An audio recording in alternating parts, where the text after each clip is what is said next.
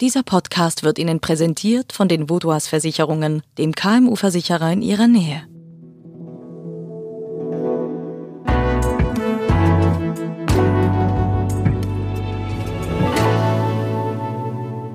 Ich bin Uli Berneis. Ich bin Redaktor beim NZZ Feuilleton und zuständig für Popkultur und Jazz.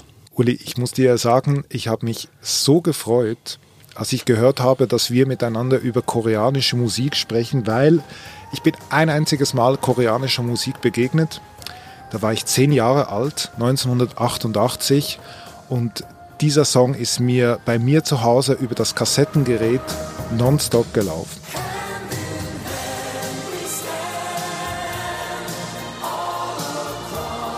Das war Koreaner und das war der Titelsong für die Olympischen Sommerspiele in Seoul. Die hatten sogar einen Auftritt bei Wetten das. Sehr schön. Ich kann mich gut daran erinnern. Also die ähm, Olympischen Sommerspiele von 1988 in Seoul, das war sozusagen ein Fanal für ein neues Korea. Nach dem Koreakrieg befand sich Südkorea jahrzehntelang in einer Diktatur. Mhm. Und jetzt, Ende der 80er Jahre, öffnet sich das Land international. Also Südkorea hat eine Charmoffensive gestartet. Dazu gehörten diese Olympischen Spiele, aber es gab auch äh, in der Kultur auf breiter Front neue Entwicklungen. Der Film wurde gefördert, das Fernsehen wurde gefördert, Popindustrie aufgebaut. Es gab auch in der Modeindustrie ein besonderes Engagement und immer hat man sich an die ganze Welt gewandt. Eigentlich.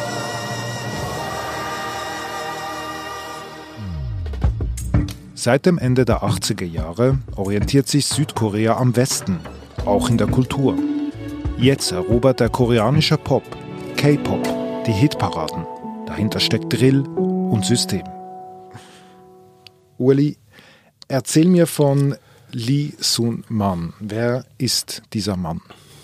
Lee Sun Man ist einer der Pioniere des K-Pop. Er hat in der Jugend selber Rockmusik gespielt, wurde dann Radio- und Fernsehmoderator und ist während der südkoreanischen Diktatur in die USA ausgereist. Das war wann? Das war in den 80er Jahren. Mhm.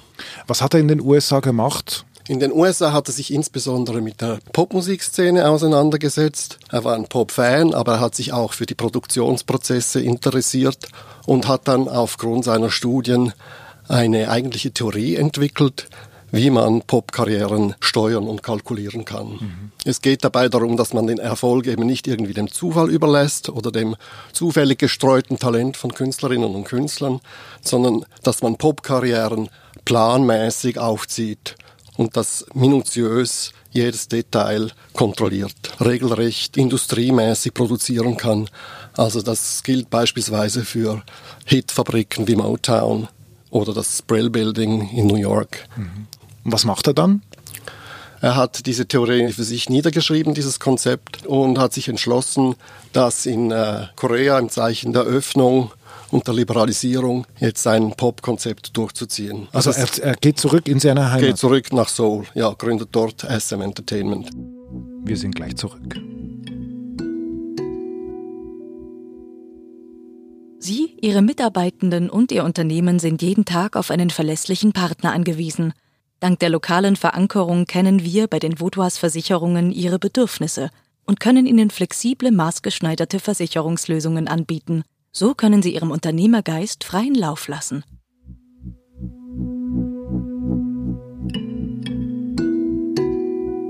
Also er kommt zurück aus den USA und hat eine Theorie im Kopf niedergeschrieben. Was macht er mit dieser Vision?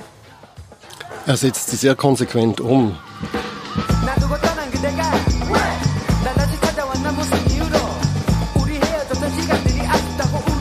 Es geht darum, dass man eben jetzt möglichst früh mögliche Talente findet.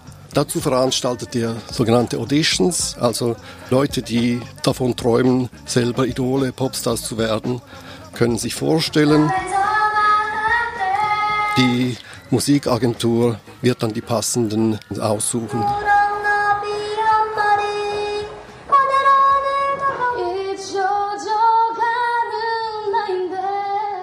Von was für Menschen sprechen wir da? Also sprechen wir da von erwachsenen Menschen? Die Trainees, wenn die gecastet werden, sind im Alter zwischen 12 und 19 Jahren. Das sind also noch keine reife Erwachsenen-Künstler, sondern sind im frühen Teenage-Alter in der Regel, wenn sie von einer Musikagentur aufgenommen werden. Mhm. Diese Popstars, Pop-Idole ins B, die werden dann jahrelang einem eigentlichen Drill unterzogen. Quasi ein, ein Trainingslager für Popstars. Genau, ja. Es ist ein preußisch organisiertes Trainingslager für Popstars. Mhm. Und preußisch heißt für mich irgendwie, nichts wird dem, dem Zufall überlassen. Es ist sehr rigide, ja. Also sie haben einerseits Musikunterricht, sie lernen singen, sie haben Gehörtraining, sie haben Tanzunterricht, aber sie müssen auch sportlich fit sein. Sie müssen auf äh, die Körperpflege achten, auf ihre Attraktivität. Der Body Mass Index wird äh, immer wieder gemessen. Bei gewissen Trainings wird auch vertraglich äh, ein Idealgewicht schon bestimmt. Und wenn sie dann zu schwer sind, werden sie genötigt, das wegzutrainieren oder wegzufasten. Das ist äh, grenzwertig. Das ist schon grenzwertig, ja. Eben, man kann da von, von einer Art Pop-Idolzucht sprechen, fast, äh, wenn man das kritisch sagen möchte. Und das Ziel ist wirklich, dass sie, was soll aus ihnen werden? Also wenn man das an der Figur festmacht. Also eigentlich geht es darum, sie so weit zu bringen, dass sie allenfalls dann fähig wären, in einer Girl- oder Boy-Group mitzutun und man orientiert sich da an prominenten amerikanischen Vorbildern wie Take That oder NSYNC oder ähm, Spice Girls. Und äh, funktioniert's? Ja, es funktioniert erstaunlich schnell. Am besten kann man das vielleicht zeigen an den beiden Bands ähm, Super Junior, eine Boygroup, und Girls Generation, eine Mädchengruppe. Die wurden beide von SM Entertainment hochgezogen und die haben also bereits ganz Asien äh, erobert. Also ich war 2012 in Hongkong und da habe ich dauernd super ähm, Junior Videos gesehen. Und die Super Juniors wurden also in Asien bereits vergöttert wie ähm, die Beatles in den USA der, der 60er Jahre. Also es ist ein, eine kultische Verehrung.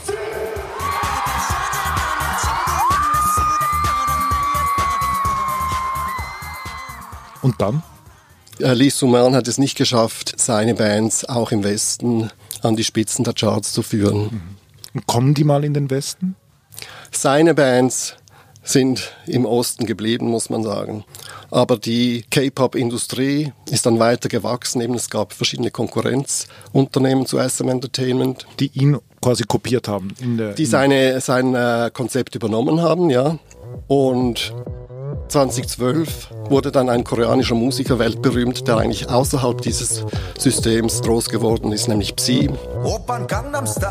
Mhm. Mit seinem Hit Gangnam Style. Mhm.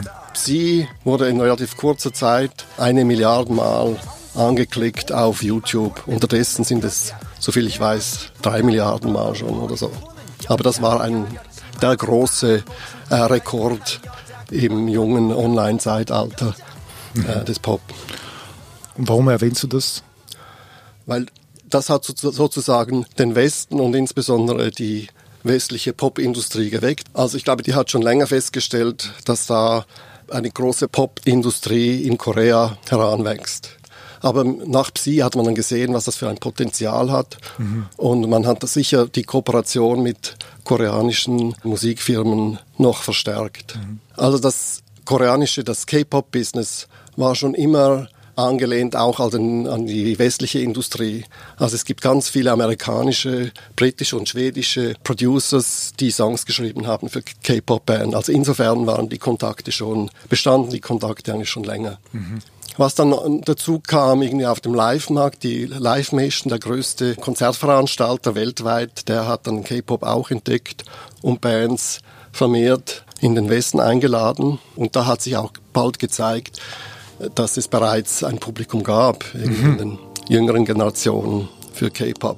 In London, Webley Studio!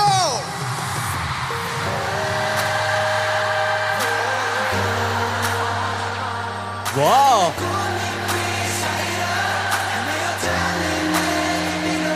Also quasi die Jungen in Europa, die kannten K-Pop schon, bevor die überhaupt nach Europa gekommen sind. Genau. Mhm. Und dann gibt es natürlich auch die koreanische Diaspora in den USA und die hatten den K-Pop auch schon lange mhm. gefördert und dafür gefans. Mhm.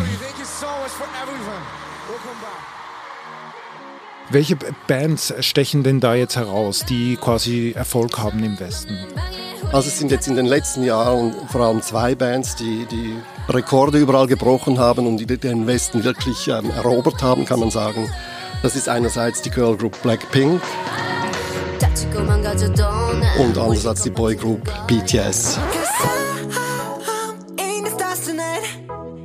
Allem BTS äh, eilt jetzt eigentlich von Erfolg zu Erfolg. Sie haben äh, letztes Jahr schon irgendwie neue Rekorde gebrochen auf Spotify. Ähm, sie haben Rekorde gebrochen online. Sie sind jetzt, ähm, sie haben jetzt direkt auf Platz 1 der amerikanischen Singles Charts geschafft. Eben erst äh, haben sie Preise abgeräumt bei den MTV, MTV European Music Awards und mhm. so weiter. Mhm. Und die gingen auch durch so eine K-Pop-Schule. Die wurden gezüchtet. Ja, BTS ist eine typische koreanische Boygroup mit sieben Sängern und Tänzern. Es gibt bei BTS ähm, eine Art Leaderfigur, das ist RM, eine Abkürzung für Red Monster. Man hat die Band eigentlich um ihn herum gecastet. Mhm. Der hatte schon ein gewisses Renommee als äh, Solist, aber sonst wurden die meisten Mitglieder, die kommen aus der K-Pop-Schule, ja, mhm. aus den Trainee, aus den Trainee-Lagern. Und die sieben sind alle sehr gute Sänger, sehr gute Tänzer. Sie sehen so aus, wie K-Pop-Stars eben ausschauen sollen, sehr gepflegt, leicht androgyn. Oft, das ist sehr typisch. Mhm.